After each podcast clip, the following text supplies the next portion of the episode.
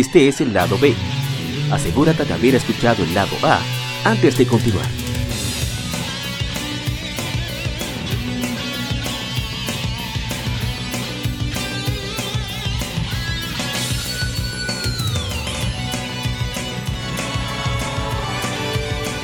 Gaming Side. Algún juego, desarrollador o editor en particular es el tema de conversación.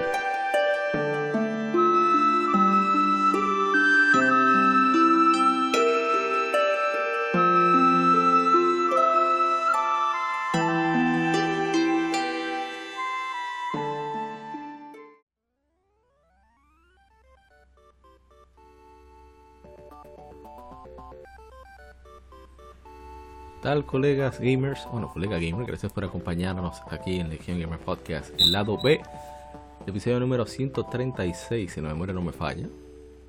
Y estoy de nuevo con mi hermano, el agente Cobra. ¿Cómo está, agente Cobra? Muy buenas noches, muy buenos días, muy buenas tardes. Muchísimas gracias a los que nos escuchan, siempre lo digo.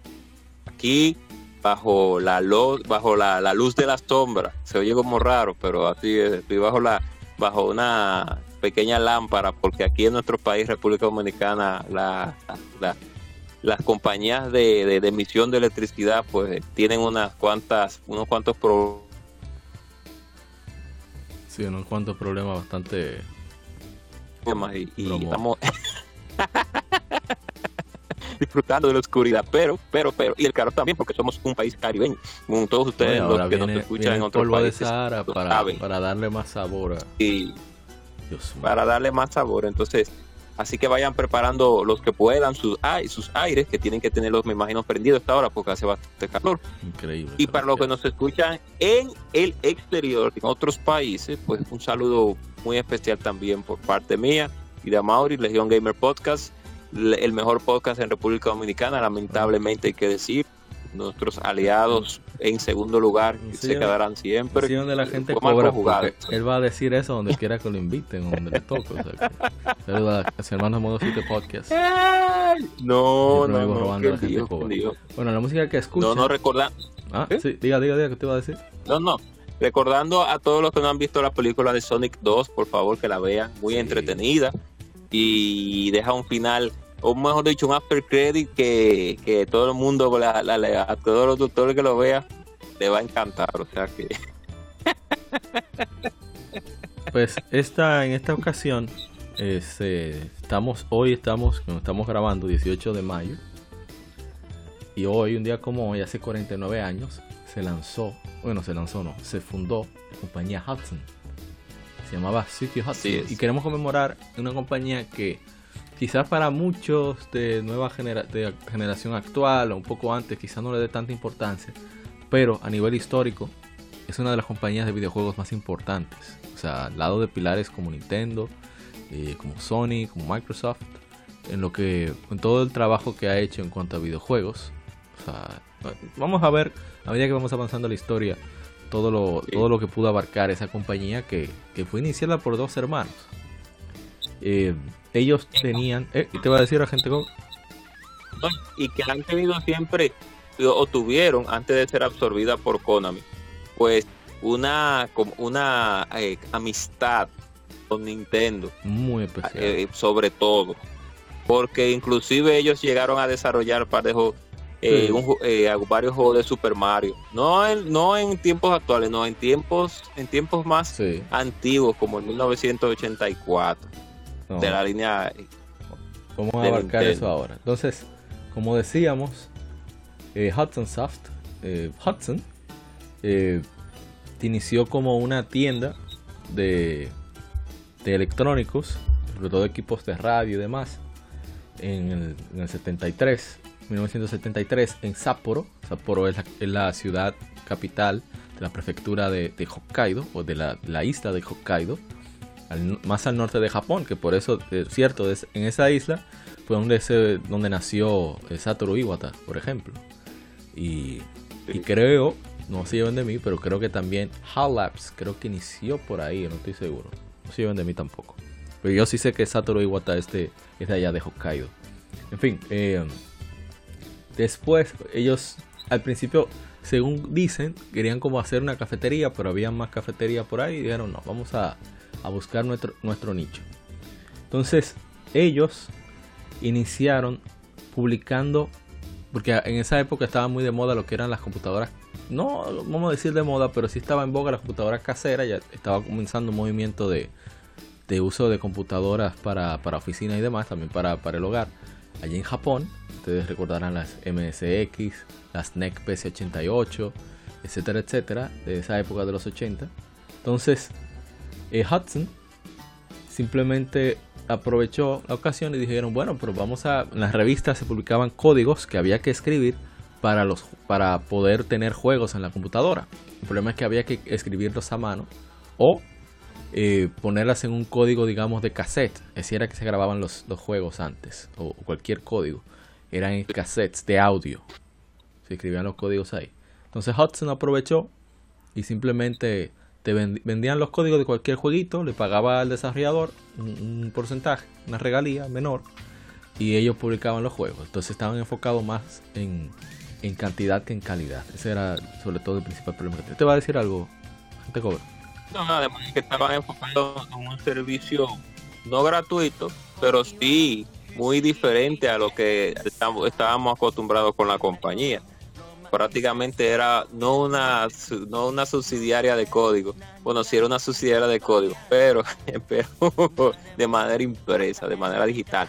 De manera bueno sí de manera digital porque no era impresa era mediante era electromagnetismo.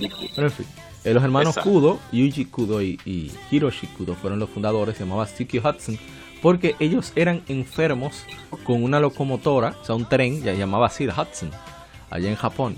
De ahí es que viene el nombre. en Japón hay, hay una, un fanatismo muy grande por, por eso de los trenes. Hay museos y de todos. Porque el, el país está muy atado a lo que ha sido la locomotora desde finales, de mitad del siglo XX aproximadamente. Y siempre ha habido un público muy fascinado con, con lo que se trata de eso de, trenes. Y la abejita y la abejita y la abejita del logo, entonces. Pero vamos por parte. La pi. Entonces, eh, ellos, ellos tuvieron que hacer esa compañía ellos solos, porque nadie, imagínate, eran, los dos eran de carrera que no tenían nada que ver. Perro. ¿Cómo, Que me disculpan si escuchan un sonido externo, que es que tengo un cachorro que se llama Ah, no, pero ya la gente está, en, modo, en modo molestar. Es parte del programa. No, no, no, eso está bien. Entonces, decíamos que cuando ellos iniciaron ese negocio, ellos no tuvieron apoyo de nadie, porque es que nadie quería poner, invertir su capital en un negocio que no era seguro por dos personas que no tenían absolutamente nada de experiencia en administración ni carreras de administración. Tenían dos especialidades que no tienen nada que ver con eso. Pero eh, ellos se metieron allá y hicieron su radio, su, tienda de radio. Entonces en el 75, a finales del 75, septiembre, ellos comenzaron a vender computadoras personales equipos de, computadoras, perdón.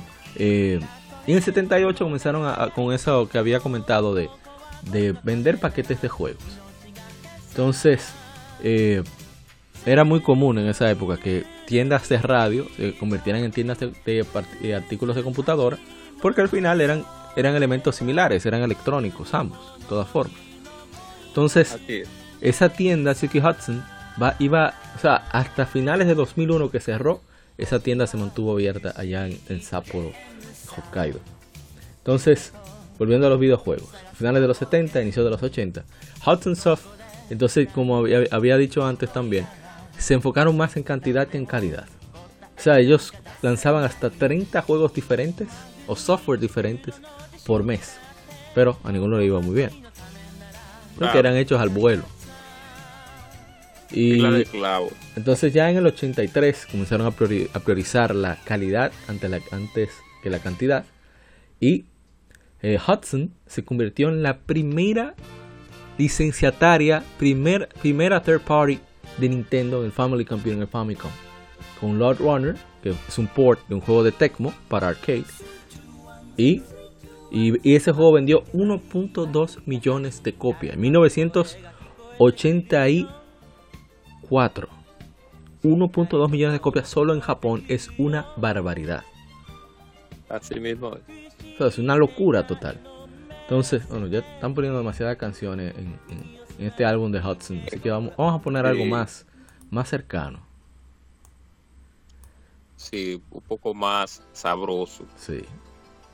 Ay, sí. Estamos escuchando música de Eiyu Densetsu o Laying of Heroes 2 de Nihon Falcon que Hudson le hizo un port para PC Engine, que vamos a hablar de eso más adelante. Entonces, eh, por cierto, antes de continuar, un saludo especial al hermano Nintemax, que fue quien, quien sugirió este tema de Hudson. Eh, es una empresa que, como siempre hemos dicho, como que nadie le hace mucho caso, pero al final tiene una, un peso histórico bastante, bastante relevante al gaming. Seguimos. Entonces nos quedamos con que sacaron Loud Runner en el Famicom, le fue súper bien. Luego sacaron, eh, hicieron, eh, fue un trabajo interesante porque ellos hicieron ports de juegos de consolas y de arcade a PC y de juegos de PC a consolas. E-, ellos, ellos estaban trabajando, trabajando en todo tipo de plataformas. Sí. Trabajan en todas, como dice. Exacto. Decimos buen dominicano. Es impresionante ese, ese factor de que una, una pequeña empresa que inició vendiendo equipos de radio al final se convirtió en un, en un jugador importante en este campo de batalla que serían las empresas de videojuegos. Pero, eh, como decía, eh, ellos sacaron muchísimos juegos, por ejemplo, eh, portearon juegos de Nintendo a, plataformas de PC. O sea, ellos hicieron un trato con Nintendo, a PC88, a X1, a MSX, a Z, hasta Spectrum. Al Spectrum hicieron ports. Spectrum. No, no, sé quién le metía el diente a, esa, esa, computadora, porque los juegos, los ports de, esa, de, esa, de, esa, de esa consola son no fatales, pero sí se ven bastante rústicos. Sí, tienen como, cuatro o cinco colores diferentes máximo por ahí. Oye, pero se sigue bien, ¿de qué es eso? Ah, de Falcon. eso es de nuevo Game Heroes 2. Seguimos, seguimos, que yo, yo por siempre sin hacerle eh, promoción a, Falcon. Oh. Entonces lo que decía, de que esa capacidad que ellos tenían de portear, ellos también portearon eh, bueno, una de las franquicias importantes que lanzó Hudson, que iniciaron en el Famicom, podemos citar, el, conocemos a Bomberman, el Runner, Venture Island, y Star Soldier, que luego ellos convirtieron en, eh, vino de otro juego, que ahora mismo no recuerdo el nombre, pero recordar pronto. Que eso es lo interesante, que ellos hicieron ese, un, como un port del juego de arcade, déjame buscar Star Soldier para dar los datos concretos, no inventar. Claro, no, que estamos, tiene gracia. Entonces, como decía, Star Soldier, que proviene precisamente de. Ah, pero mira, este no es. Este es. Star Soldier, que venía de para MSX, que proviene precisamente de. Ah, bueno, convirtió en Superstar Soldier, salió en diferentes sistemas. Eh, Konami lo lanzó no sé mucho. Y bueno, estoy viendo a ver si, nos dicen por ahí el origen. Creo que no, sale por aquí. Mm, qué extraño. Ah, míralo ahí. Star Force era el nombre de donde proviene. Que ellos tomaron muchos elementos de gameplay de ese Star Force, que es de Tecmo. Y luego lo convirtieron, este, Hudson lo convirtió en Star Soldier, que no, hicieron más de esos en Hudson. Bien, entonces seguimos con, uh, con Hudson, la historia de Hudson. Y usted lo llegó a jugar, Star Soldier, Yo llegué a verlo en YouTube, pero creo que no tenían por aquí. No, no, realmente no. Realmente yo, mi primer encuentro personal con, con, Hudson fue con Bomberman de Nintendo, de, de, de, NES. Ese fue mi primer encuentro especial. Pero bien, bien, fue bien. Bueno, entonces. Regular, regular. Déjame averiguar algo. Porque yo lo había leído por ahí, pero ahora la memoria me falla. Déjame buscar si el Famicom Disk System. no sé si lo hizo Hudson también. Hudson tenía una cantidad de desarrollo de hardware impresionante. O sea, es una cosa de locos. Que vamos a hablar sobre si hicieron dentro de poco. A ver si lo sale acá. Estoy viendo. Ajá. Voy a buscar rápido a ver si sale. No, del, del, del Famicom, la misma cara del, del, de la consola con dos ojos. no se ríe, pero verdad. Bueno, me parece que es el. Creo que se llamaba Nintendo Power. Disculpen, interrupción, le pasa que, es que es una historia de 49 años. Y hay muchas cosas que se me, me escapan. Ahí viendo si es esta. la- el cartucho de Nintendo Power. Será en Japón. A asegurarme si, es, si fue así. O fueron de las tarjetas. Vamos a asegurarme. No, ellos sacaron juegos, pero no es esta. Entonces ya por último, a ver, ya para, para rendirme y continuar con la historia.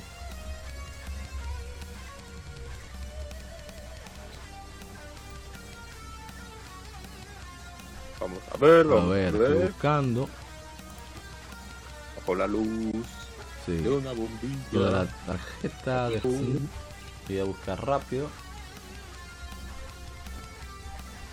Bajo la luz. Mm, no me sale absolutamente nada. Tan, tan, Bueno, jugoso y tan ahí. sabroso un país tercermundista. El punto es que eh, Hudson pues desarrolló el sistema C62 en una colaboración con NEC o NEC, como le decimos que Con es las siglas de Nippon Electronic Corporation. Corporation. Entonces ellos hicieron lo que es lo que nosotros conocimos como el, el, el TurboGrafx 16 o PC Engine. Que Sí. esa es la primera sistema de 16 bits. Ok, es verdad, el procesador principal es de 8 bits. Pero combinado los dos y los gráficos que tenía, dejaba muy, muy, muy por detrás al NES. Estamos hablando de un sistema que Así salió eh, en los plenos 80. O sea, fue antes del, del mismo Sega, Sega Genesis o, o Mega Drive. Y antes, conocen del, mucho. y antes del Super Nintendo. Y antes del Super del Super Nintendo, Super Famicom. Así es. Vamos a ver eh, más detalles sobre el TurboGrafx 16. Entonces, ese sistema que en, aquí en, en América no, no tuvo mucho éxito. Tengo entendido que no salió oficialmente en Europa, pero parece que no sé si estoy equivocado porque leí muchas fuentes que hablaban como si se hubiera, hubiera lanzado allá, pero fuentes, por lo menos para mí confiables, como el- la revista Retro Gamer, hablan de que no, que estuvo, por lo menos en Inglaterra no salió, quizás salió en Europa continental y las islas británicas se quedaron sin el sistema. Como esas revistas de allá hablan desde su punto de vista. Bueno, el punto es. que ese sistema vendió 2.6 millones en América. Eh, ah, mírenlo ahí, no salió por completo en Europa. Eh, se lanzó en Reino Unido, España y Francia solamente. Ah, pues sí salió en Europa, me equivoqué por completo. Entonces, eh, no le fue muy bien, tuvo muy pocos juegos. Super Nintendo arrasó, que Genesis le fue mucho mejor. A ver, eh, estoy buscando datos concretos. Miren, ahí es que viene lo, lo importante. Es que ese sistema que utilizaba un- una, como una especie de tarjetas que llamaban Hue Cards. El, y es que la ¿Cómo es gente cobra que se cortó? Ah, disculpe, y es que la lista, la lista de juegos para el TurboGrafx 16 no era tan vasta como la de las consolas de sobremesa de, de Sega y de Nin- Nintendo, Claro. a pesar de que Sega venía eh, guayando la yuca, como decimos aquí en República Dominicana, con el Master System o el el ¿cómo que se le llama? ¿Cómo se llamaba en, en Japón el Master System? Bueno, en fin, no era igual que el, que el titán colosal de Nintendo, tanto en América como en Japón. Bueno, el punto, eh, Con el seguimos al punto. Que, que para comparar la- lo bien que le fue en Japón, pero que lamentablemente no fue así en el resto del mundo. En, el Super Nintendo vendió en Japón, y fue el que mejor vendió, 17.2 millones de unidades. Super Famicom. Sí. El Sega Genesis, o el Sega Mega Drive en Japón, 4.4 millones de unidades en Japón. El Mega Drive, digo, no, el PC Engine vendió 11 millones de unidades. O sea, es impresionante que ese sistema alcanzara esa cantidad y le diera durísimo al, al, Mega Drive, al Sega Genesis, y que le dijera, estoy aquí, al Super Nintendo, siendo Nintendo. Así es. Bueno, entonces, eh, esa consola, se nos, ¿usted va a decir algo, gente cobra? No, que Japón fue un éxito, como tú mismo bien lo, lo indica. Se está cortando otra vez. ¿Aló, gente cobra? Que en Japón fue un, que Japón fue un éxito, como, como, tú mismo. No sé si se está escuchando mejor ahora. Sí.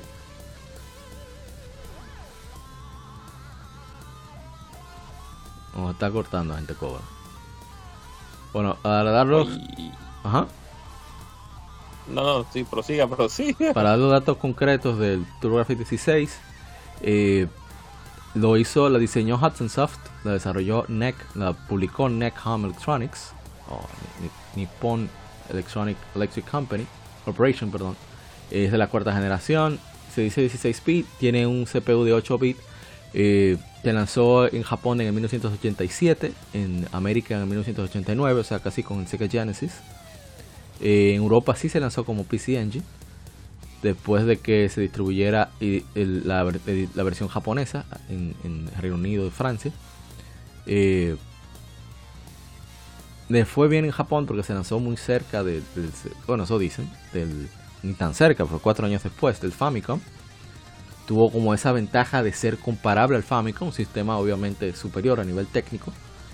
Mientras que en América, ya en el 89 le tocó competir con el Sega Genesis, que ya era otra generación, ya era mucho más avanzado. Entonces, para ir a los datos técnicos rápidamente, un GPU, o sea, una unidad de procesamiento gráfico de 16 bits, un dual, eh, tiene un, controlador de, de, video, así como un encoder de, video a color. Eh, pueden desplegar 482 colores simultáneamente de 512. Eh, en la versión japonesa es bien pequeña, es la consola casera más pequeña de la historia. Es súper pequeña, es, bonito el desgraciado, ¿eh? El PC Engine. Muy eh, diferente a, su contraparte americana. Sí, entonces, como funcionaba la consola, que era lo impresionante, era que utilizaban unas llamadas Hue Cards que las hizo Hudson Soft, como ya había dicho. Eh, también le llamaban eh, Turbo Chip, algunas. Entonces, eso era la evolución de una tarjeta que ellos habían creado, llamadas B-Cards, que era la que se utilizaba para juegos de MSX, de MSX. Entonces se llamaban B-Cards porque le hacían, hacía Hudson Soft. La, la, abejita de Hudson Soft se llama Hachisuke ¿Por qué se llama así? No tengo la menor idea. Pero eh, eran un poquito más, más gorditas que una tarjeta de crédito, pero o sea, era increíblemente pequeña y compacta. Las P-Cards se lanzaron en Japón y Europa, pero no en América, porque no le fue bien a la MSX en América. Eh, y bueno, volvemos otra vez con, con las U-Cards. Eso era la B-Card que hablaba. Entonces, la B-Card era una E-Prom, que era más poquito más, más fina que la HuCard. Y tiene 32 conectores, la HuCard tiene 38. Medidas de cartuchos tenían un housing de, plástico para proteger el chip y todo. Entonces, eh, la HuCard tenía un, polímero bastante brillante, rígido, que conduce el calor. Y bueno, como el PC Engine y el TurboGrafx 16 dejan un lado de la carta parcialmente expuesto, eh, entonces el calor se disipa por fuera, entonces no hay ningún tipo de obstrucción. Así que esa gente estaban adelante, estaban adelante. Volviendo con el tubo gráfico, esa fue la Hue ¿verdad? Ajá, diga, diga. Ok. da mucho lo que pensar porque en tiempos actuales eh, nosotros utilizamos en las consolas eh, eh, de sobremesa, tanto portátil como o híbrida, como sería el Switch, como en el Vita y en el Nintendo 10, memorias SD card, que en ese que para allá para ese tiempo ellos utilizaban un tipo de tarjeta para la consola como tal. El Master System también utilizaba un sistema de tarjetas. Bueno, el mismo Nintendo utilizó no un sistema de tarjetas, sino un sistema de, disquetes también. Entonces, mediante la tecnología fue avanzando, pues ellos parece que necesitaban más, más almacenamiento y todavía la tecnología no, no permitía que se siguieran utilizando esos tipos de, de, de, almacenamiento, valga la redundancia. Tuvimos que llegar hasta esta época, por así decirlo, para que viéramos que las consolas de tanto híbridas como de sobre como portátiles pudieran utilizar tarjetas SSD de manera normal. Aún, aún, aún, por alguna extraña razón, si, eh, aún sigue habiendo la carga para, para, que, para que el juego complete la fase de, de, subir textura, de shader, etcétera. Que no debería, pero. Bueno, lo que hay. Entonces, eh, siguiendo con el TurboGrafx 16. Ah, por cierto, mira, hace la voz demasiado, perdón. Por cierto, que esa tecnología ellos trataron de venderse a Nintendo. Pero como es con Nintendo, con su cuestión de regalías, que es lo que les gusta, no les gusta compartir, ellos se negaron y por eso fueron a donde NEC. Eso cuenta la historia. ¿eh? Entonces, el punto es que, después de la Hue Card también apareció un add-on, un accesorio para que leyera discos, formato óptico de CD. Que fue la primera consola de videojuegos en la historia que utilizó CD y eso lo hizo nuevamente HudsonSoft.NEC. Entonces es súper importante lo que aportó NECA a, la industria de los videojuegos. Entonces, déjame ver rápidamente si para ver si para confirmar. Eh, ah, menos ahí. que NEC quería quería entrar a los videojuegos. Entonces, ellos tenían interés en entrar al mercado entonces Hudson no pudo venderle los chips avanzados de gráficos a Nintendo, entonces la compañía se unieron e hicieron el PC Engine. En 30 de octubre de 1987. Ah. Le sacamos su, su efeméride siempre, por si acaso, su debido momento. Entonces, volviendo otra vez a Hudson, vamos a dejar el neck hasta ahí, haremos un, un especial un día de estos. Que no sé quién rayos habrá usado un sistema de eso aquí en, en América, porque eh, fue muy escaso. En americano. Aquí en República Dominicana. Sí, sí, exacto. Peor todavía. Bueno, volviendo a lo de PC Engine, que no le fue tan bien, en, como dijimos, en América, pero en Japón fue, fue bastante exitoso. Usted llegó a ver uno, un, un TurboGrafx 16. La gente cobre. No, realmente no. Yo creo que una vez en la pulga llevaron uno. Una vez pero es tan raro. Y, es más raro ver el, el, el, add-on del, del disc. Ese todavía más raro, sí. Dios mío. No, y hay uno que se llama Turbo Duo. Que tiene todo en uno. O sea, tiene la entrada de Hue Cards y tiene la, también la, tiene el espacio para los discos. Pero no solo eso. Ellos también hicieron, junto con NEC, el famoso Turbo Express. Que es el, la edición. O sea, la gente habla del Switch Hemos hablado de que Sega se le adelantó a Nintendo algunas veces con el Nomad, pero mentira, que verdaderamente se adelantó al Nintendo Switch aproximadamente, deja ver cuántos años antes. Deja ver, 27 años antes fue NEC, fueron Hudson Soft y NEC con el Turbo Express, que en Japón se llamó PC Engine GT, que es el mismo TurboGrafx 16 PC Engine, pero portátil, o sea, es la misma consola Ojo, la misma consola, pero portátil. portátil. Estoy viendo, asegurándome si no tienen una salida de video. Estoy asegurándome de eso. A ver. sí que. Sí, tienen. Oh, mira, tienen un cable de conexión. Eh, sí, hay un adaptador de televisión. Puede utilizarse como monitor. Increíble. estoy tratando de asegurarme de, si se conecta a la televisión. Turbo Express. Conectada a la televisión. Esos son los milagros de la tecnología. Usted, deja ver que va a preguntar. Eh, usted llegó a, escuchar algo de eso hace tiempo atrás. Yo oye, yo no me enteré de eso hasta hace pocos años. Bueno, es que, como vuelvo y, recalco, el TurboGrafx aquí en nuestro país. Se mencionaba solamente en revistas.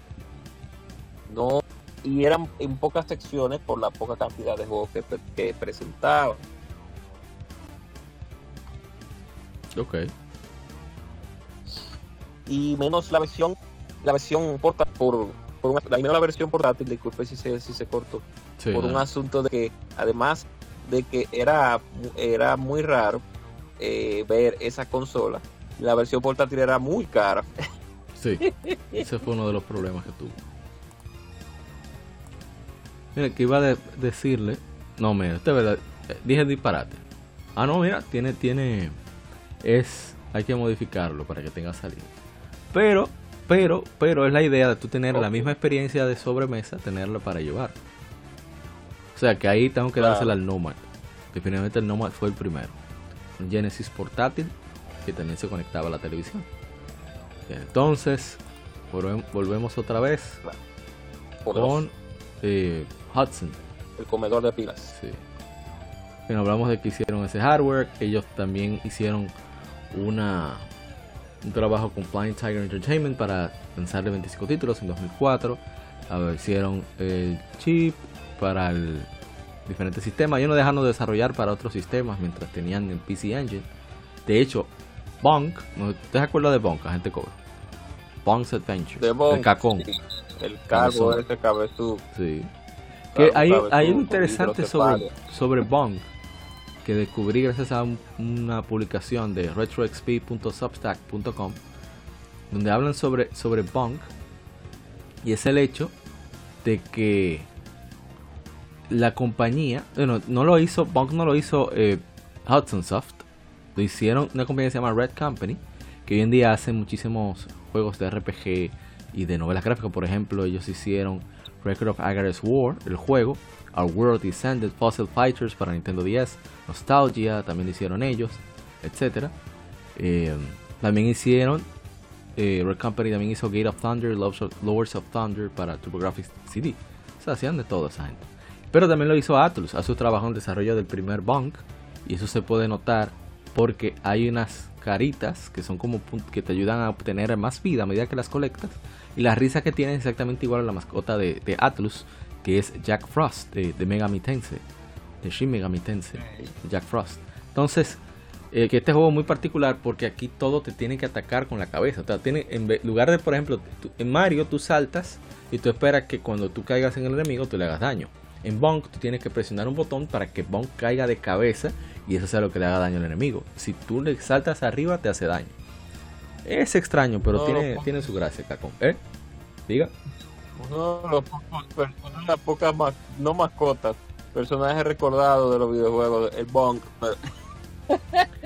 es, que, Lo, lo es que interesante. no había nada de hermosura en ese Sí, sí, o sea, el juego se veía bien para ¿verdad? lo que era. Y, eh, pero es que es bien cómico el juego, o sea, tenía mucha mucha personalidad, sobre todo los, los enemigos, cuando tú los atacabas. Eran- era bastante cómico, bueno, es bastante cómico. Entonces, hay algo interesante y es que el nombre en Japón de Bonk's Adventure, es el nombre para TurboGrafx 16, es Pithecanthropus computerus, que es un juego de palabras en. Pithecanthropus erectus, que significa eh, hombre simio que camina erguido. O sea, si era un juego de palabras con PC, entonces, pero espérate, ahí no termina.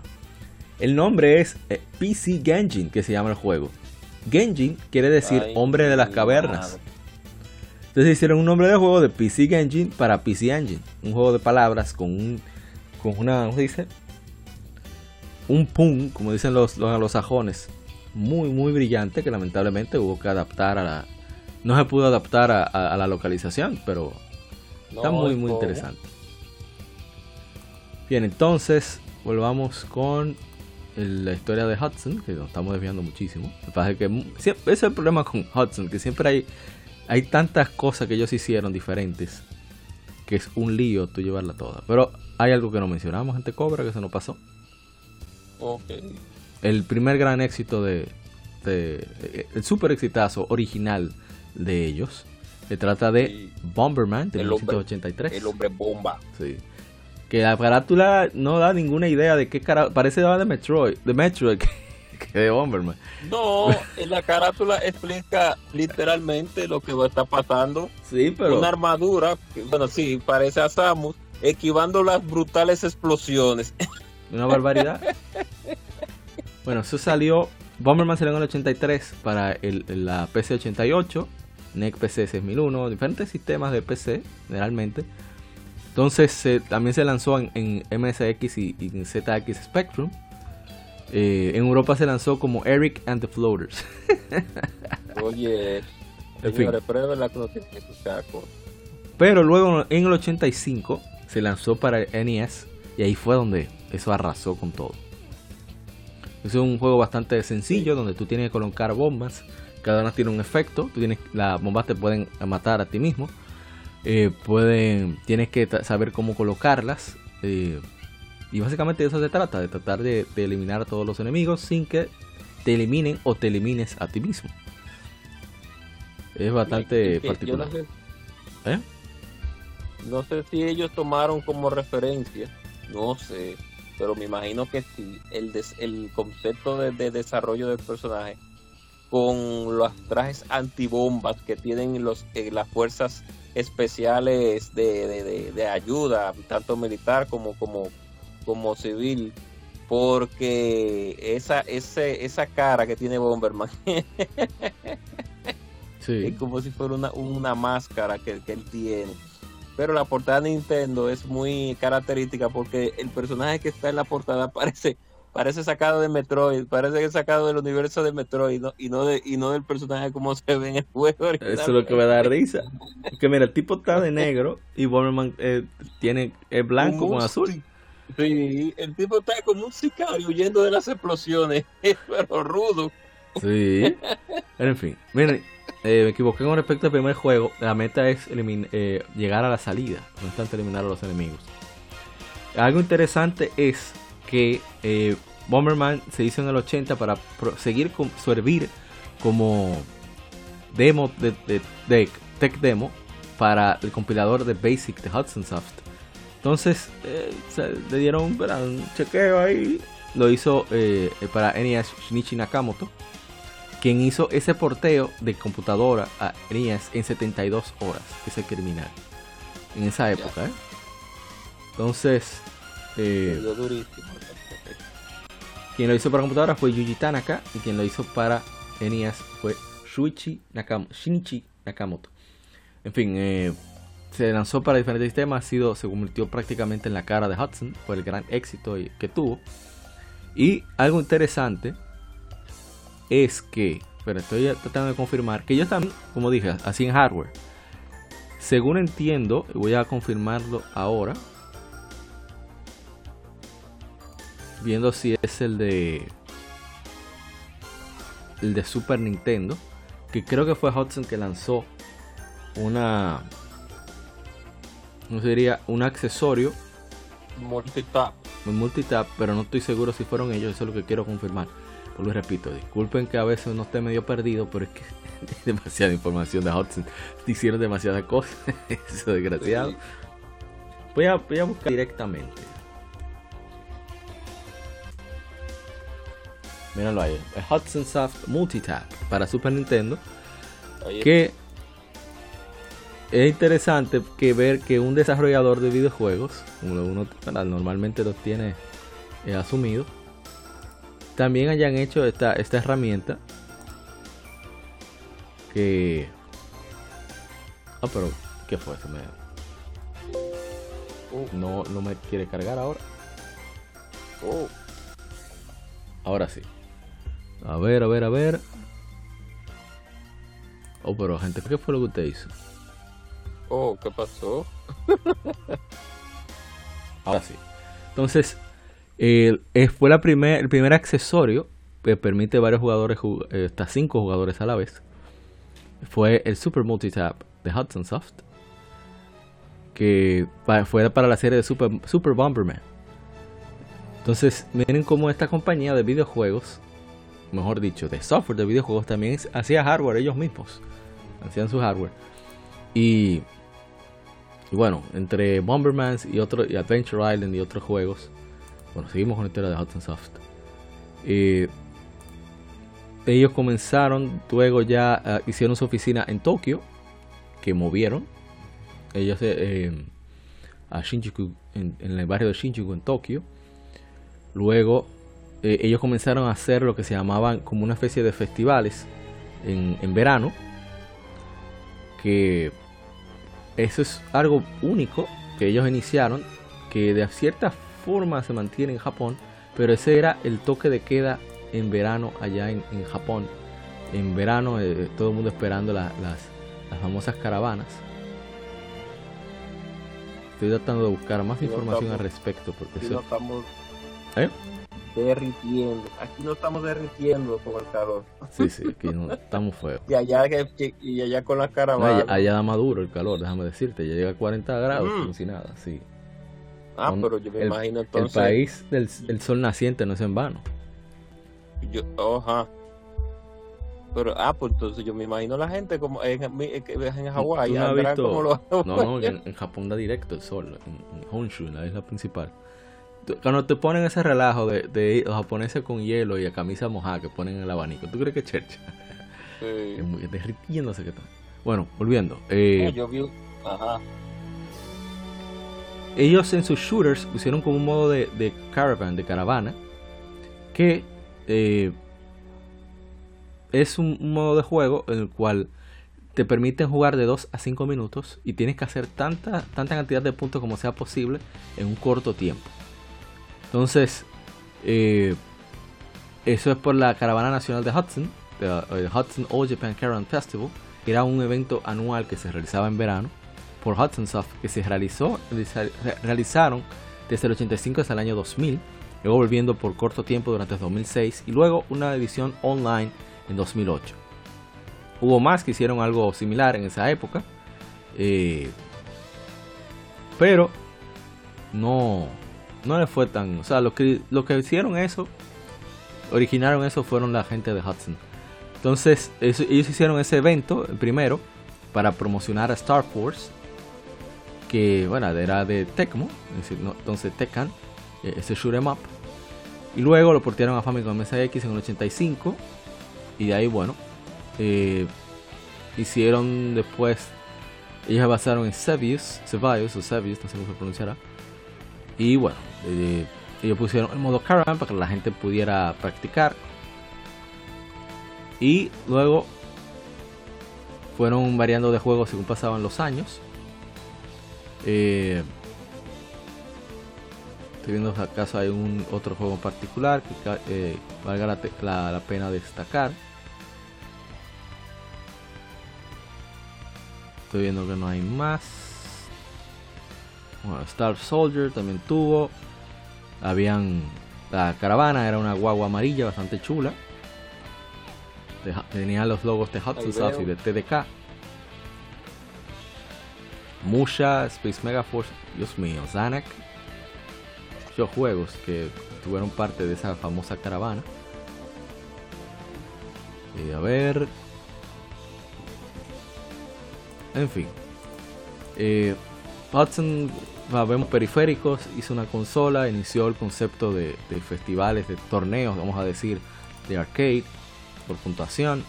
En fin.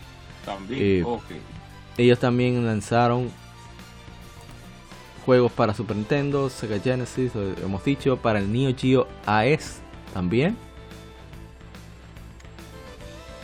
Entonces lanzaron juegos para del también para PlayStation, para Sega Saturn lanzaron un Bomberman. ¿Cómo, cómo? Pero algo interesante es la relación que ellos tuvieron con Fox. ¿Cómo más gente cobra?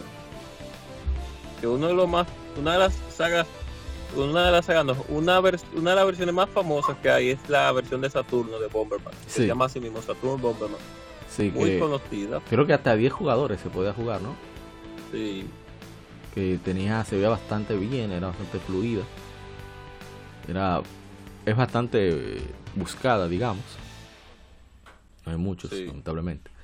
Entonces, antes de hablar de la relación con Konami, vamos a hablar de la relación con Nihon Falcon eh, Falcom no porteaba, más allá de ciertos modelos de computadora, sus juegos, así que Hudson Soft se encargó de varios títulos de ellos para lanzarlos, por ejemplo, eh, Xanadu, ellos hicieron una adaptación de Xanadu para eh, el NES que se llamó Faxanadu, de Famicom Xanadu.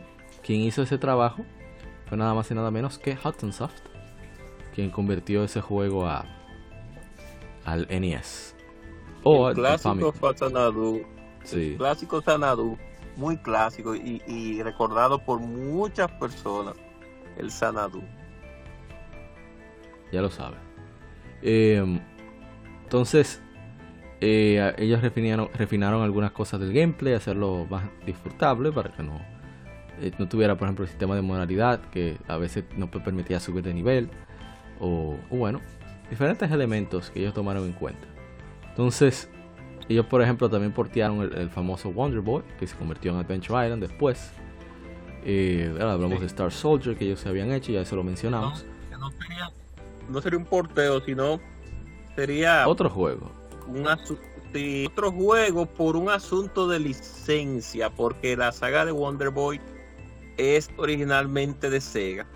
Entonces, eh, Nintendo, bueno, todo el mundo sabe que Sega, que Tengen portó varios juegos de Sega para Nintendo. Sí. Realmente. Pero Hobson agarró no la licencia de Wonder Boy, sino que ellos le, ellos le, permitieron tomar aspectos de la saga de Wonder Boy y lo lanzaron como como Adventure, o Capulinita, como dicen en México. Sí, o Capulinita, que es el mismo Wonder Boy, aunque después de la parte 2 de, de, de, Adventure Island, ya el gameplay cambia bastante a, su contraparte de, de, de, de Sega Genesis y, y, Master System, que se mantiene con la misma línea. Así es. Entonces, eh, ellos manejaron eh, East Book 1 and 2, eso hablamos en especial de, de que estamos preparando. Y quien lo hizo, o sea, lo desarrolló Alpha System, pero manejó todo, ¿verdad? Toda la, negociación con Falcom y demás. Se encargó de, que el proyecto saliera bien fueron la gente de Hudson Soft. Entonces, que el juego tiene audio completamente en, Redbook, o sea, en, calidad de audio extraordinaria. Muchos efectos interesantes, eh, refinaron algunos detalles de gameplay, etcétera, etcétera, etcétera. Y de ahí llevó a que fueran lanzando más y más juegos de, Falcon, porteándolos a, otros sistemas. Creo, no se llevan de mí, que también hicieron las versiones para consolas de, de East 3, que hablamos de eso también en el especial. Estamos preparando. De la, sí, de la Wonder sí, ellos, ellos portearon también a East 3. Voy a asegurarme. Yo lo vi. sigue hablando. sí, yo lo vi, lo vi, sí, no, yo lo vi, inclusive hace unos momentos vi que ellos habían porteado la, la ah, un, ah, yo creo que la abeja por eso, que no descansaban los desgraciados. No, es increíble. Porque tenía un conjunto de porteadores, eso sí, tenía un conjunto de porteadores, eran fusiladores de juegos, se llama. Eso era lo, interesante, que ellos, por ejemplo, ellos hicieron, hablamos de los torneos, las Caravan, e hicieron el, PC Engine, hicieron Honeybee Music Publishing, que es una, una empresa de publicación de música, de manejo de música, también de software. Eh, Después ellos se establecieron en 1991 una escuela de diseño de llamada Hudson Computer Designer School. Que oh, pero bueno, ¿qué es esto? Oh. Pero esto es el Pero me salió el Happy Console Gamer. O sea, él me cae bien, pero no para tanto. Entonces, volviendo otra vez atrás. Sigamos con la musiquita. No, vamos a poner otra vez la, música del CD. Por la música muy. Sí, sí, ahora Muy de allá, muy de Japón. Sí, demasiado. Ni yo. Bueno, entonces. ¿Dónde era que estaba? Hasta me perdí. Ah, hablamos de ese porteo, de, de 3 diferentes consolas. Entonces siempre hubo esa cercana, cercanía con, con Nihon Falcon. Hasta que llegó el punto de, de IS 4.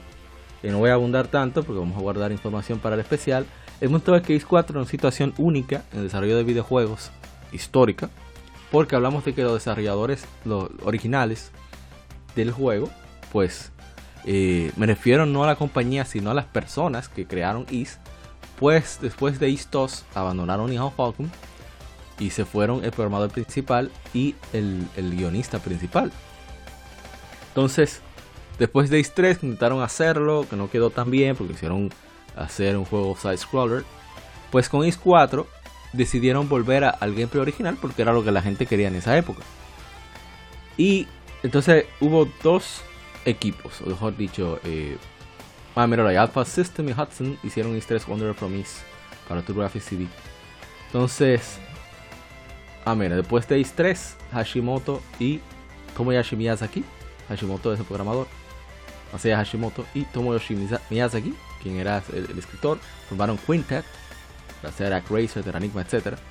Entonces, eh, Hudson dijo, bueno, pero si ustedes tienen todos los, el arte, la música y todo del juego, nosotros podemos cargarnos de la parte pesada. Lo que sería visuales, arte, música, eh, la historia, etcétera. Eso lo hace Nihon Falcon. Entonces, eh, pero también se acercaron a Tonkin House. Hicieron las versiones de, Super Nintendo, Super Famicom. De, ellos habían hecho Wonder of Miss y también quisieron hacer Is 4. Pues resulta que la Is 4 de Hudson Soft y Alpha System es, se dice que es la mejor Is, la mejor entrega de Is de todos los que tienen el gameplay de choque, Bump System. Está muy refinado. Hay 8 direcciones, antes había 4. Y la música es fenomenal. Y, bueno, eso habla de, ese, esa entrega y cuidado que tenían Hudson Soft, incluso con, el tratamiento de otras licencias. Te voy a decir algo, gente cobra. Sí, no, eso mismo. Si puedes seguir, no te preocupes. No, por si acaso. Entonces, en fin, el punto es que eh, al final, en Nihon Falcon, por cuestiones de historia, consideran la Mask of the Sun, la canon. Pero para todos los gamers, la versión definitiva de Is 4 clásica es Dawn of Is de Hudson Soft. O sea que no hay duda de ese trabajo que, hicieron Hudson Soft con eso. Volvimos entonces a seguir con la historia de Hudson Soft. Eh, buscando lo interesante, hablamos de esa escuela que hicieron de programadores. por eso era que ellos tenían tanto talento en eso de porteo y adaptación y demás. El que siempre estaban ellos mismos forjando, formando nuevos programadores, nuevos talentos. También hicieron en 92 Hudson Central Laboratory eh, en, Sapporo. Eh, hablamos del conductor. Hubo un especial de ellos, un reporte especial en NHK en el, 95, en el 96. Hubieron dos. Eh, hicieron el juego para Saturn. La escuela de diseño de, diseñadores de computadora se nombró The Hudson Computer Designer School a FutureBee. Entonces, el propósito era planear, diseñar y vender futuros juguetes, así como manejar tarjetas de intercambio. Bien interesante, cambió por completo el concepto. Eh, juegos para PlayStation. Hay un juego muy popular de ellos que se llama Far From Eden. Yo no sé si usted lo conoce, gente cobra. Yo no lo conozco. Debo ser sincero. Que es súper. Allá en Japón, lamentablemente nunca salió de allá. Far From Eden. Far from, Eden Zero, que se llama. Esto, esto inclusive, inclusive en una club Nintendo se salió un salió una información acerca de esa saga. Eso es una saga. Sí. Pero era tan, como lo, como podríamos decirlo, tan cultural que, que no había manera de cómo occidentalizarlo occidentalizarlo. o localizarlo, O localizarlo sería de lo tan cultural que es. Porque lleva demasiados elementos propios de la cultura japonesa o de la cultura oriental. Sí. Así decir. pero estoy buscando a ver si. este no es el RPG. Ah, ese es el, el, spin-off. Mírenlo aquí, este Far East from Eden. O sea, muy al este de Eden. Eh, Se lanzó en Japón y Taiwán. Le hizo Red Company. Es muy popular, de los más populares de Pit. Eh, competía con Dragon Quest y Final Fantasy. Eh, es el primer RPG que se lanza en disco.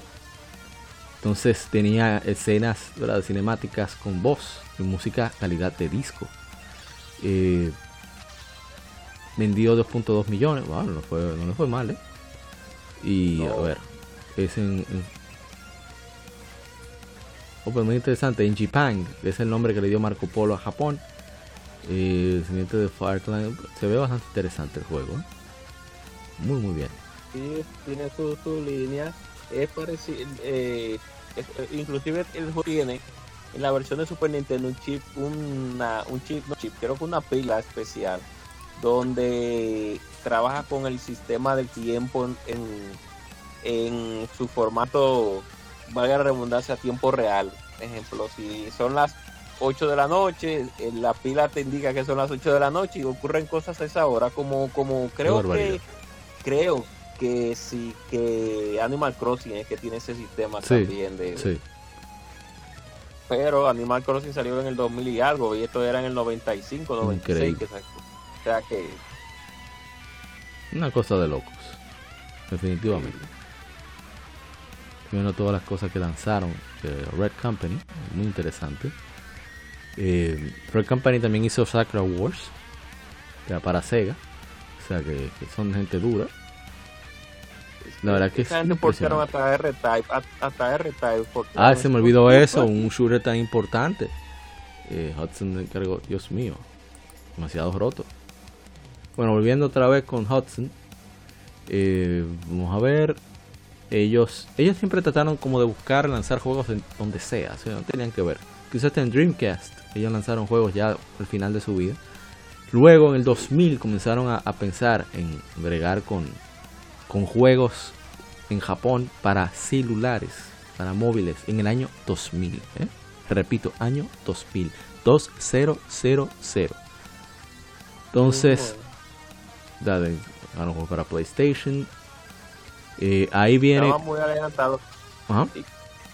Inclusive, en la, con la salida del Xbox 360 para... Me adelanto un poco. Sigue, sigue, ellos sigue. tenían planeado tirar una Bomberman, pero versión versión occidental. No, Ya lanzaron. saben. Fue que salió, no fue que se quedó. Es que le fue tan ¿verdad? mal que usted Sí. no se acuerda. Sí. Yo la lanzaron, ¿verdad? Sí. Un Pero la terrible. lanzaron fue en, en Xbox One. No, no Bomberman One. 0 creo que se llamaba. Sí. Yo creo que fue un One que la tiraron en el 360. No, ¿Fue en 360 yo creo. Ok. Es que es terrible eso. Pero bueno, que estaba de moda eso de occidentalizar. Por suerte, por suerte la mayoría Claro. se dio cuenta de que eso a nadie le interesa. Un juego japonés que quiera ser Sí. occidental. En fin, eh, Claro. aquí viene lo malo y es que en 2001 eh, Konami, ellos siempre han tenido buenas relaciones, eh, Konami y Hudson Soft. Lo único que es como cuando, cuando, cuando la, a ver, ¿cómo lo explico? Es como cuando Pero yo pienso. tú te haces amigo de una cobra, sin ofender a gente cobra. Sí, Pero si te muerde, Sí. ¿qué va a pasar? Te, te va a joder. Pero en fin, siga, siga, siga. Yo, yo, creo que ellos tuvieron el clímax de ellos en relación de amistad fue con Nintendo realmente. Sí. esa gente, esa, ese equipo le dio un apoyo al, al 64 increíble. Sí, sacaron creo que dos Bomberman. Y Sí, de ahí iniciaron una, una relación. Ellos fueron que crearon los, eh, el Mario primer Mario Party. Desde el primero hasta el octavo lo hacía Hudson Soft. Increíblemente. Y por lo menos hasta las versiones de GameCube eran juegos muy, muy buenos. Absolutamente todos. Y y ellos fue que tuvieron esa idea. De hecho, esa idea fue tan cautivadora para el público, cautivadora en el sentido de que le, que le fue bien, que Sega les contrató para hacer la contraparte para Dreamcast. El Sonic Shuffle Sí. fue Hudson Soft el que lo hizo. El olvidado eh, eh, y mediocre. Bueno, no mediocre, el olvidado. Sí, entonces, eh, pero eh, Nintendo, viendo el movimiento que tenía Konami, eh, con, con Hudson Soft, ellos hicieron un equipo, un, un estudio junto con Dentsu, es una empresa de telefonía y demás. eh, se, se llama ND Cube, que viene ND, viene de ahí, de Nintendo y de Dentsu. Al final Nintendo compró el 98%, pero lo importante ni siquiera es eso. Lo importante es que a partir de Mario Party 9, quien se ha encargado de Mario Party ha sido ND Cube y que esa empresa fue formada por ex empleados de Hudson Soft. o sea que es la misma sangre, es la misma, es lo mismo. Sí. Se quedaron en buen terreno. Bien, entonces volviendo otra vez, volvemos con lo de Konami. Ellos le iba muy bien desde el 1985 porque Hudson portió el juego de arcade Puyan a MSX y para Nintendo, o sea, para Famicom. Entonces, ese comienzo de adquisición de, Konami a Hudson Soft inició cuando colapsó el banco donde estaba todo, el, asunto de, todo el capital y demás de Hudson Soft. Se llamaba Hokkaido Tac Shock entonces buscando alternativas, entraron de manera pública al, mercado de valores. Y bueno, eh, en 2001, en 2000 entrando, entraron al Nasdaq Japan Exchange. Y Konami compró 5.6 millones de, acciones en agosto de 2001, convirtiéndose en el accionista mayoritario de Hudson Soft. Entonces, en 2005 compraron 3 millones más. Konami tenía 53.99% de Hudson no obstante, dentro de términos de compra, Hudson adquirió la división de Sapporo de Konami Computer Entertainment Studio, nombrándolo eh, Hudson Studio. Pero todo eso fue para nada porque a medida que fue pasando el tiempo eh, fueron comprando más y más cosas. Tanto así que todos los juegos de, Hudson Soft, que en Japón las publicaban ellos mismos, Konami era el que se encargaba de la publicación. Era el distribuidor oficial de, de Hudson en Japón. Entonces, ya en 2011, Hudson convirtió en una subsidiaria de Konami. Eso me, da recuerdos de Jackson, te ponen eso. Fulano de tal, clan de, familia tal, una subsidiaria de, clan Toyo. en fin, eh,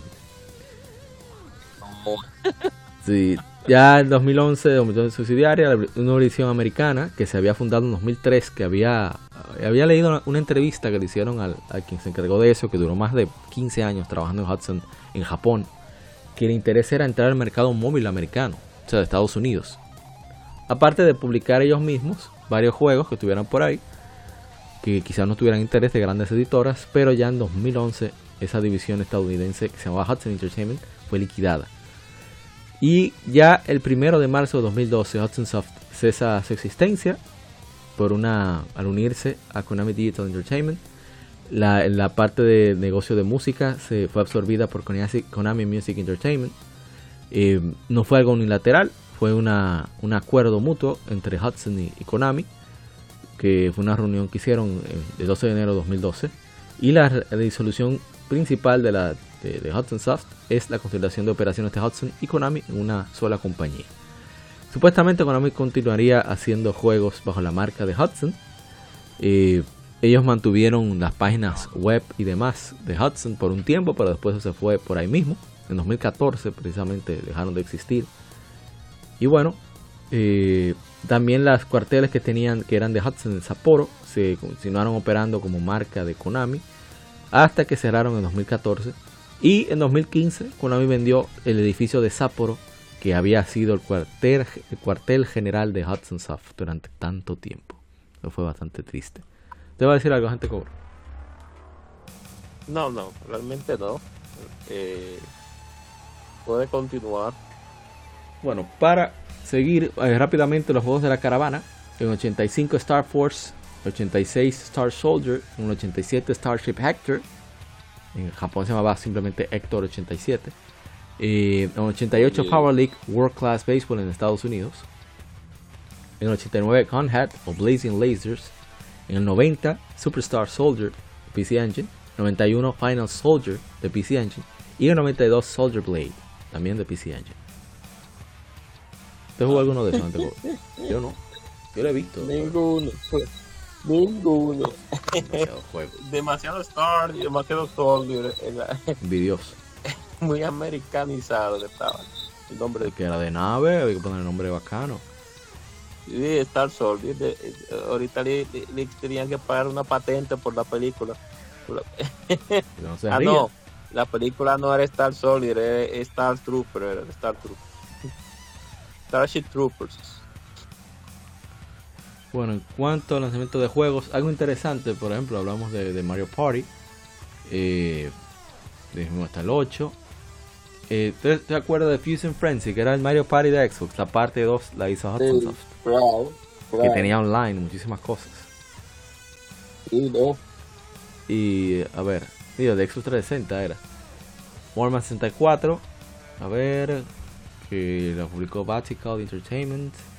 Estoy viendo si hay algo que se me haya quedado. A ver, ellos comenzaron a lanzar juegos móviles en América con ATT y otras compañías. Y bueno, estoy viendo si acaso se me quedó algo de su historia. ¿eh? Es difícil para esta época, chicos.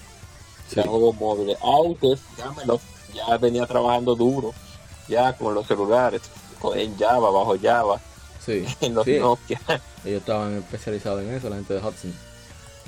Eh, tenían su, yo diría, estaban preparándose para, para dominar, pero no les salió lamentablemente. Y no sé si usted tiene, no sé, juegos que usted quiera mencionar de Hudson. Yo sí puedo hablar de los Mario Party, que al primero le tengo un odio del demonio.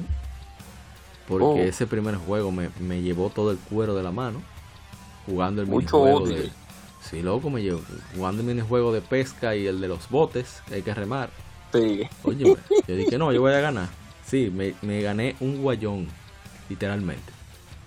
Y con ese, con esa cruz, eh, con ese pat tan especial que tenía el 64. Sí, sí, sí, sí. Estoy viendo a ver si conozco alguno de esos juegos. Los R-Type, por supuesto. ¿Cómo me olvidaron los R-Type? Ya todos los que nos escuchan saben cuál es esta saga de R-Type, tipo R, que mm. inclusive llegó a, creo que a tener un remake que está ahí en, en en Wii, la ¿no? tienda virtual. Sí, en la tienda actual. Y también de nuestro querida de nuestro querido Capulinita o eh, como le llaman en México pero aquí no. Aquí lo conocemos por Adventure Island que no aquí hay algún nombre de, de ponernos de que no aquí lo conocemos como Adventure Island pero aquí solamente aquí solamente la, el, el, llegaron a jugar la parte 1 varias personas pero ella eh, tiene tres partes en Super Nintendo que yo creo que la parte 3 cuesta bastante cara. La Adventure Island 3. Porque ya es eh, con un sistema de RPG que tiene el juego. Bueno, parecido al de la última Wonder Boy realmente. Para también, para esa época. Yo estoy asombrado porque viendo el listado de, de esta gente, ellas lanzaron en PC Engine en el 89. Oye, oye bien, oye bien. Cobra, Hokuryu no Densetsu. Tengai Makio Siria. Tengai Makio es uh, Far East from Eden. Sí. Wonder Boy 3 Monster Lair. Kandra Jiko Chushinsha Kikito Sanjurok Janshi. Y East 1 and 2. no quieren estar todos al mismo tiempo. Están locos. Digo, al mismo tiempo, en el mismo año. ¿Por será que en Japón era, era un titán? Sí. Estoy viendo en, el, en 91. Cobra 2, Densetsu no Otoko el hombre de leyenda. East 3, Wonders from East. Sadie Densetsu Mumbit, Pumping World, Dragon Slayer Eiyu Densetsu, el primero, Populous, The Promised Lands. Bastante conocida esa serie. Oh, la saga de Populous también. Hasta eso sobaron ellos. Increíble. Sí. Pero vamos más lejos, 92. Oiga, oígase este ya, para yo dejar de mencionar y no solamente lo que no, lo conocemos. En 1992 lanzaron Tengan Maikyo 2, Manji Maru, o sea, eh, Far, East, Far East from Eden. Super Raiden, o Raiden, Super Raiden. Riot Zone. Star Parodier, que es como la, la versión también. Ajá. Super Raiden, pero ellos, es, es lo que digo, que ellos son unos fusileros viejos. Star Parodier, La que eso es Raiden también. burlándose de, de Star Soldier. Gate of Thunder. Eh, eso es como un disco de música que lanzaron en Mira, 92. Record of Lord of War. Record Sí. of Lord of War también. Sí. Adventure Quiz, Capcom World, World Hatina no Taiboken. Doraemon Nobita no Esta Dorobian saga. Nights. Esta saga de, de Dragon Slayer también es una saga Sí, eh, que es, de, es de Nihon Falcon, pero ellos hicieron el porteo. Sí. Eh, Kinja, Kinga Ojo Samatense Siyuna. Dra- Dragon Slayer, que mencionó la gente Cobra, que es parte de la música que escuchamos al inicio del podcast. Inoue Mami, Kono Hoshini, Tata Hitori no. Pero Yo un no reguero de por qué le juegos. cambiaron, por qué le cambiaron el nombre. O fue que, o fue que eh, eh, Falcon decidió porque estamos acostumbrados a, leer el nombre en japonés, que es eh, Sora no Kiseki, más... No, no, lo que pasa es la, el nombre de la saga es Lane of Heroes. De hecho, en Japón, cuando salió originalmente el Trails of Trails in the Sky, el que tú dices, Sora no Kiseki, esa se, se llamaba Lane of Heroes 6, Sora no Kiseki, porque sería la sexta entrega, pero al final la gente se, incluso ya en Japón, nunca le llamó por Lane of Heroes sino que lo vieron como Trails, como si fuera una saga aparte. Y se ha quedado ahí. No obstante, los Legend of Heroes originales, incluyendo estos, tienen un guion bastante sólido. ¿eh? O sea, eh, tienen su, su, su, trama, su giro, eh, bastante, ¿cómo se diría? Intrigante. Eso es lo que caracteriza esa serie. Bueno, volviendo otra vez. Vienen en 93, ahí está East 4, Tone of East. No se puede quejar, la gente cobra. Pero Dios mío, cuántos juegos. Mira, Caro Densetsu lo adaptaron. El Fatal Fury. Fatal Fury. Increíble. Eran unos fusileros viejos. Usted envidioso. uh. pero está bien, está bien. Estoy viendo a ver Dungeon Explorer en Sega CD, en Game Gear, claro, un juego.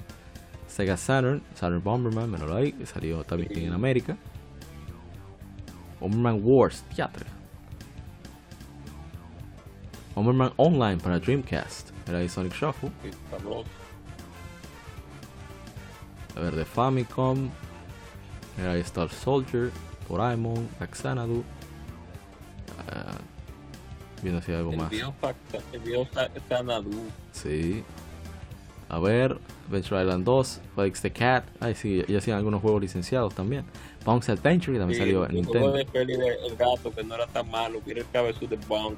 Sí. Entonces en Game Boy hicieron adaptaciones de Adventure Island. Eh, también de Bunk. De Momotaro Dengeki o Densetsu. Eh, viendo a ver si hay algo más. Miren qué interesante cómo ellos hicieron el Pokémon Trading Card Game, lo hicieron ellos.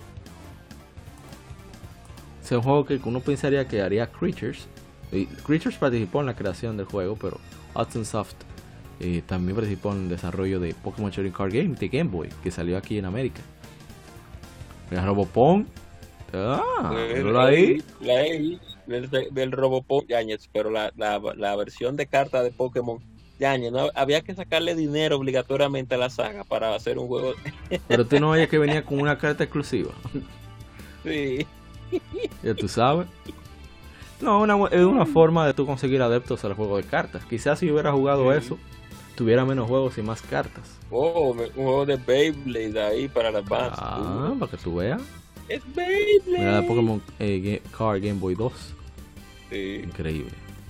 Ninja 5 fueron ellos. Ese juego es bueno. El porteo, sí, Ninja 5 es muy bueno. El jueguito es muy bueno. Entonces, a ver, Mario Party Advance, Some Best Collections en Super Nintendo. Ahí, destaca Super Bomberman. Eh, Super Adventure Island 2, Hagan, miren que está ahí, Hagane, hable de Hagane, gente cobre este juego. Hagane también, ey no, Hagane duro, duro. ¿De qué trata rústico, pero duro. Oh, un ninja borrachón ahí que le gusta ver ropa interior femenina de las mujeres. No, no, eso no. Pero aparte de eso. un ninja serio, un ninja serio, que es eh, ninja. Muy difícil el juego, pero es bueno. Es bueno, es rústico, sí, pero, es bueno.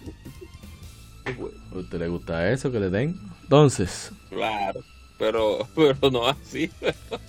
Heart is of Eden Zero. para Super Nintendo. A ver si veo algo más. Así destacable. Digo, destacable no, que me llama la atención. Porque en verdad no conozco mucho de los juegos. Entonces, Virtual, sacaron dos juegos en Virtual Boy. En Virtual. No, no, no, no. Cuando usted saca juego en Virtual Boy, es que usted saca donde sea. No, yo que te digo que ellos le dieron un apoyo a Nintendo especial. Mira los juegos de Nintendo 64 Ahí va. de Hudson. 64. Forma 64, Uchana no Hono no Challenger Tenryu Irairabo. Fire Electric Pants. Sí. Juego de Manjo. Dual Heroes, J-League, J-League 11-bit 1997, Power League, Power My Hero, el, Mario mítico, Party. Mira, el Dual Hero, el mítico Dual Hero sí llegó a América, claro, y el Y el Power League también llegó. Este, este también salió aquí, es Star Soldier Vanishing Earth, que no es el mejor shooter, pero de los pocos shooters tradicionales que hay. Claro, mira la Bomberman ahí donde están. Miren, Super Mario 64, Second Attack, Mario Party 2, Mario Party 3, Mario 64, versión de 2001. De en GameCube, ahí se me olvidó eso, Bloody Roar, Primal Fury, ellos hicieron Bloody Roar, que es un tremendo juego de pelea muy original.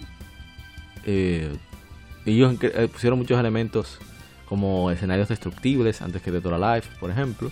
Y eso de las transformaciones en bestias. que era bastante cool. Warman Generations.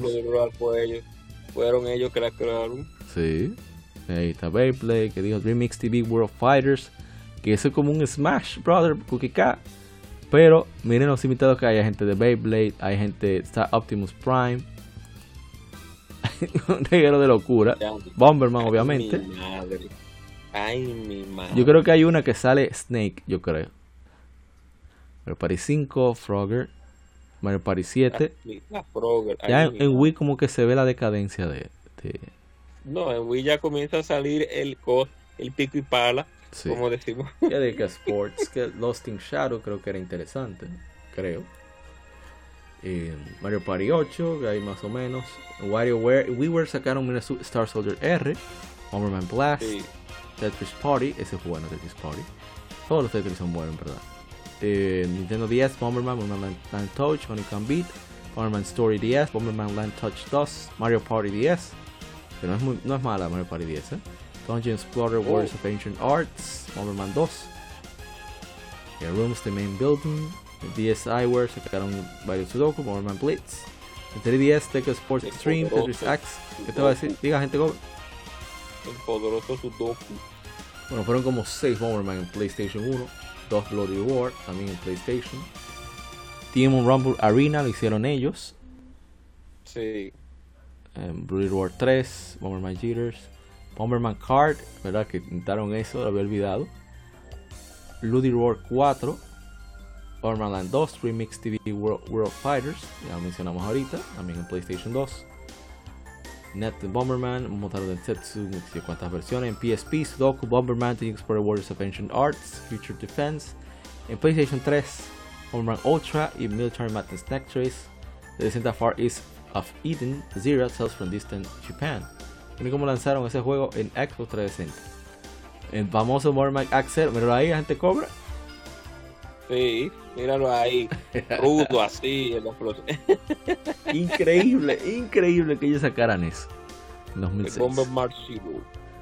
Warman Life, eh, jugaba online, Omega 5, Take Sports Freedom. Y en móvil sacaron un reguerete de juegos desde los 2000 hasta 2002. Sí. En iOS también. Bomberman Touch, Bomberman Touch 2, Cake Mania, etcétera, etcétera. Y bueno, la gente cobra yo diría que es impresionante que esa empresa, a pesar del final que tuvo, que bueno, por lo menos Konami lanzó el PC Engine Mini con muchísimos juegos de ellos, pero es lamentable que que no continúen, aunque sea lanzando juegos, ya sea que no sean gran cosa. Me, me gustaría que hubiera seguido eh, la, la línea de desarrollo de consolas o de periféricos o de chips para consolas también, además de, títulos, porque a pesar de, que ellos tenían una línea, un line-up de juegos, no robustos, pero sí consistentes. Muy sólido. Eh, ellos tenían también un, desarrollo de este hardware muy sólido. Sí. No, te digo, el PC Engine es, se ve demasiado bien. El, tanto el original como el, el, PC Engine, creo, que se llamaba Duo, que tiene disco también. Sí. Hay uno de mis youtubers favoritos, el, el Beathead, One, Beathead 1000, Beathead 1000. Él es una de las personas que más, más domina PC Engine porque tipo, creo que tiene todos los juegos originales, casi. Él, o sea, y, paga 500, 800 dólares por su juego de PC Engine porque lo quiere tener original. Esa, esa es su consola. Ese que, así como la gente cobra, es super mega ultra fan del Sega Genesis.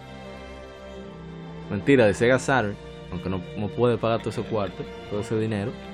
Pero ese es su, su sistema, es el que le gusta. Tanto así que su hermano le tiene odio al pobre PlayStation, no le ha hecho nada.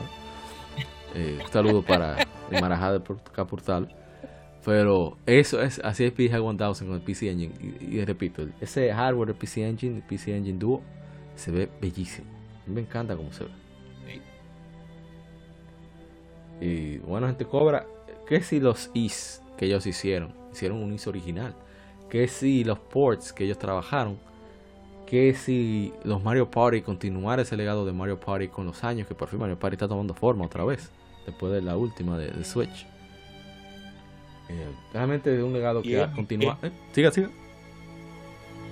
Tiene que, porque, eh, como tú mismo dices, es una compañía que, que, resultó de una alianza entre familias y fue tomando fuerza, tanto así que podríamos decir que ellos son los, los ¿cómo se podría decir? el ¿cómo que se le cómo que se llama este cantante Dios mío Worldwide que siempre ha hecho colaboraciones. Ellos son ellos son, la, compañía que más ha colaborado con las marcas. Sí, porque ellos lanzaron una consola con NEC y sin embargo siguieron lanzando juegos en Nintendo y en, en, diferentes consolas sí que normalmente no sucede eso tienen una amistad muy fuerte una amistad muy fuerte. Parece que era una, una, una, dice? una siembra de talento. Un, formaba muy bien a sus empleados. O tenían, seguían empleados muy talentosos porque al final todos se le caían atrás. De alguna forma u otra. Y. No, y, y. O sea, el simple hecho de ser la primera consola con disco en 1988, si no me equivoco, voy a buscar bien, porque ahorita también me guayo con eso, que no sería raro. Vamos a buscar para tener la información concreta. Que no, no quiere salir cara la información cuando la busco exactamente así. Bueno, ahí, ajá. Super CD, Graphic CD, Mira, en el 88 la gente cobra 88. No, no, no, no. Ajá. Increíble. En fin, eh. Parece un Robert Pack ese, ese. Ah, el, el, el, el, el Core Graphics Top. Sí. no, la verdad es que es increíble el, trabajo de de PC, de, de Hudson Soft en hardware y software en multitap en Super Nintendo, no podemos olvidar. En fin. Eh, ¿Te quiere decir algo para despedir a Gente Cobra? para oh, final, ya podemos cerrar. Recordando que es lamentable que, que el, que el, legado de Hudson haya no terminado, sino cambiado de manos. También es lamentable que no hayan tirado una waifu para que también algunos... Ahí está Bomber Woman para usted. Bomber Woman, no, no, no. Eso igual que Miss Pac-Man, que hay un fallo. Hay, aunque para los gustos los colores, nunca oh, sabe. Pero no, ya, ya, ya hay un poco más serio. Ya saliéndonos de, de, de la chercha.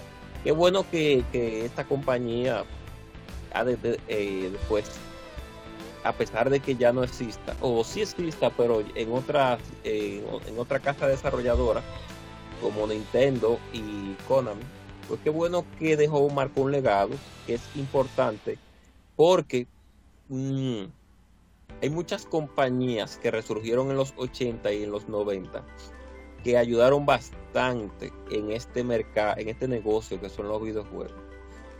Comenzaron desde eh, con, un, con, un, personal muy pequeño y fueron creciendo. Tal es el caso de, la misma Falcon, que siempre hablamos de ella, la Nihon Falcon, miren la misma Hudson Soft también comenzaron con un equipo pequeño y luego crecieron y se hicieron bastante importantes en este, en este negocio de los videojuegos.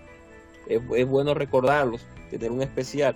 Nos faltaron tal vez unos cuantos juegos por mencionar, pero sabemos que entre los clásicos está el, Bomberman, está el Sanadu, que es muy recordado por la comunidad de la vieja escuela también y la serie R-Type que mucha gente también la recuerda.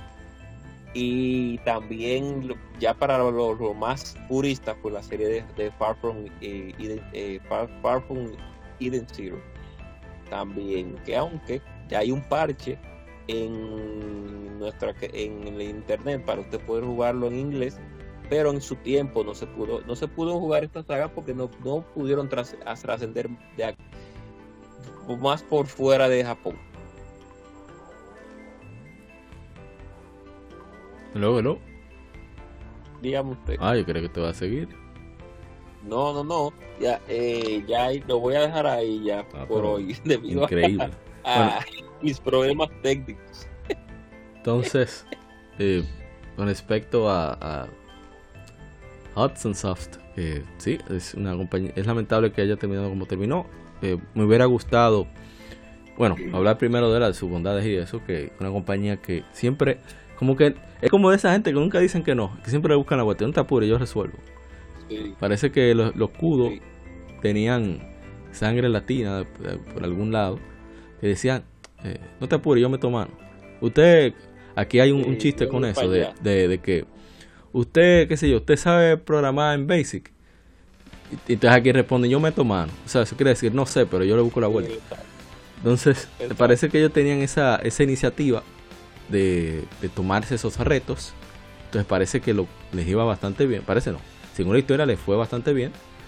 Hasta que parece que llegaron a su pico. No supieron eh, enfocarse o, encontrar. Aunque también hay que culpar también a lo, que sucedió con el banco. Donde tenían todos sus, todo su capital aparentemente. Del cual dependían. Que les afectó mucho. Pero estamos hablando de que los kudos fueron dejando la compañía poco a poco por esos problemas financieros.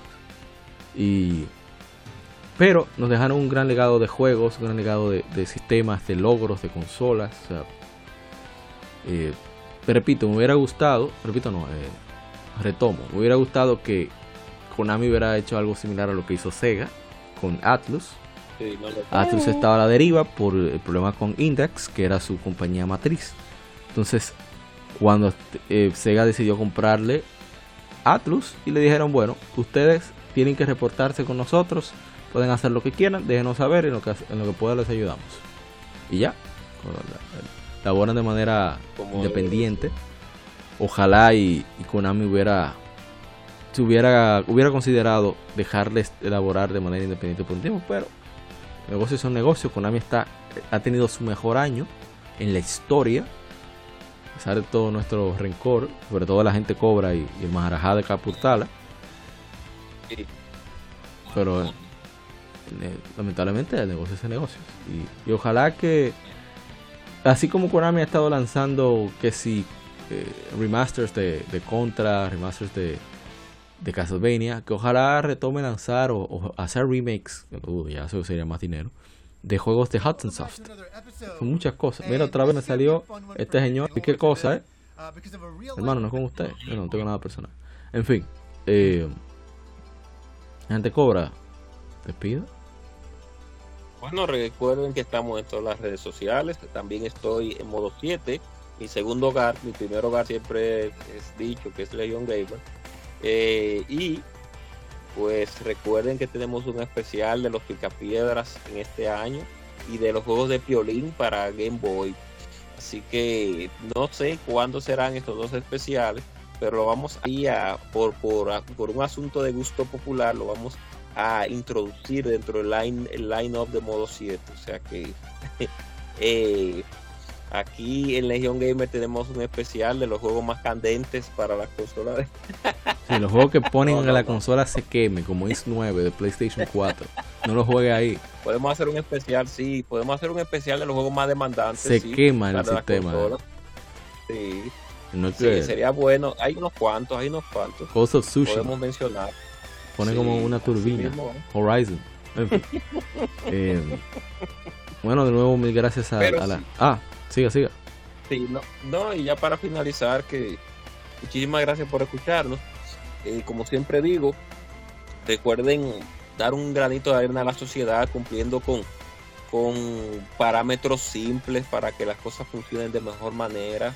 estamos en, en una sociedad en estos tiempos con la cual eh, se perdido muchos valores y es bueno que se inculquen buenos valores desde temprana edad a sus hijos si ya tienen hijos y a los más jóvenes que nos escuchan pues es bueno tener un poco de, de, de, de, de, valor, de valores eh, establecidos para que nosotros podamos vivir un poquito mejor porque se está saliendo un poco de control ya eh, aquí, principalmente en nuestro país, con ciertas cosas que están pasando. O sea que hagan el bien y no miren a quién, ayuden a quien puedan ayudar y, sigan hacia adelante.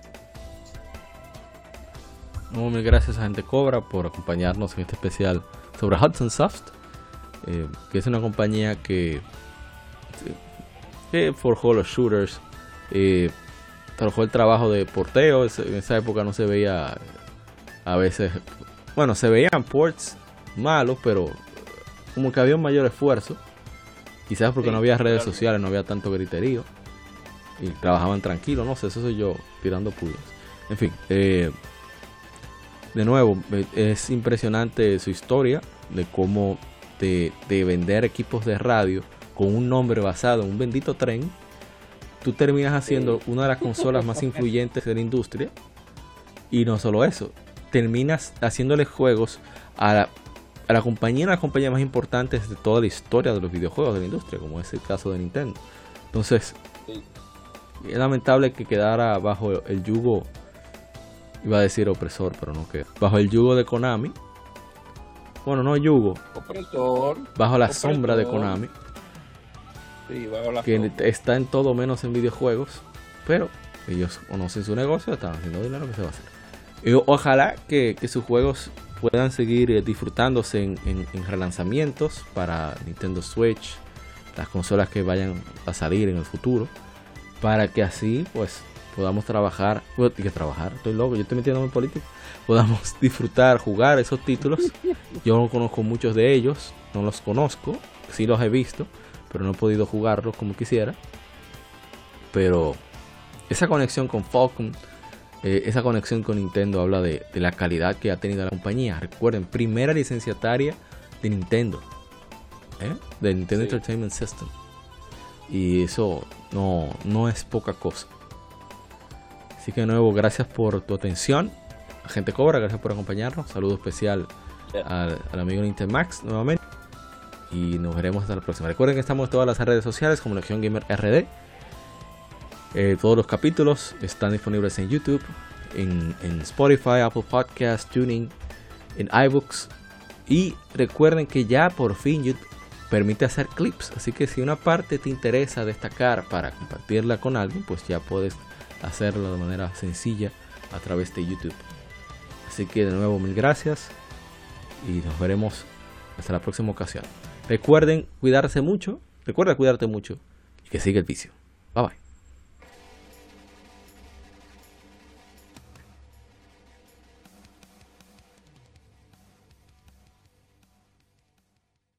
Somos Legión, somos gamers. Legión Gamer Podcast, el gaming nos une. Un podcast diferente para gamers únicos, noticias interesantes, historia del gaming y mucho más para mantenerte al tanto del actual como del pasado. Porque todos jugamos, el gaming nos une. Estamos disponibles en iBooks, TuneIn, Spotify, iTunes y demás plataformas de audio.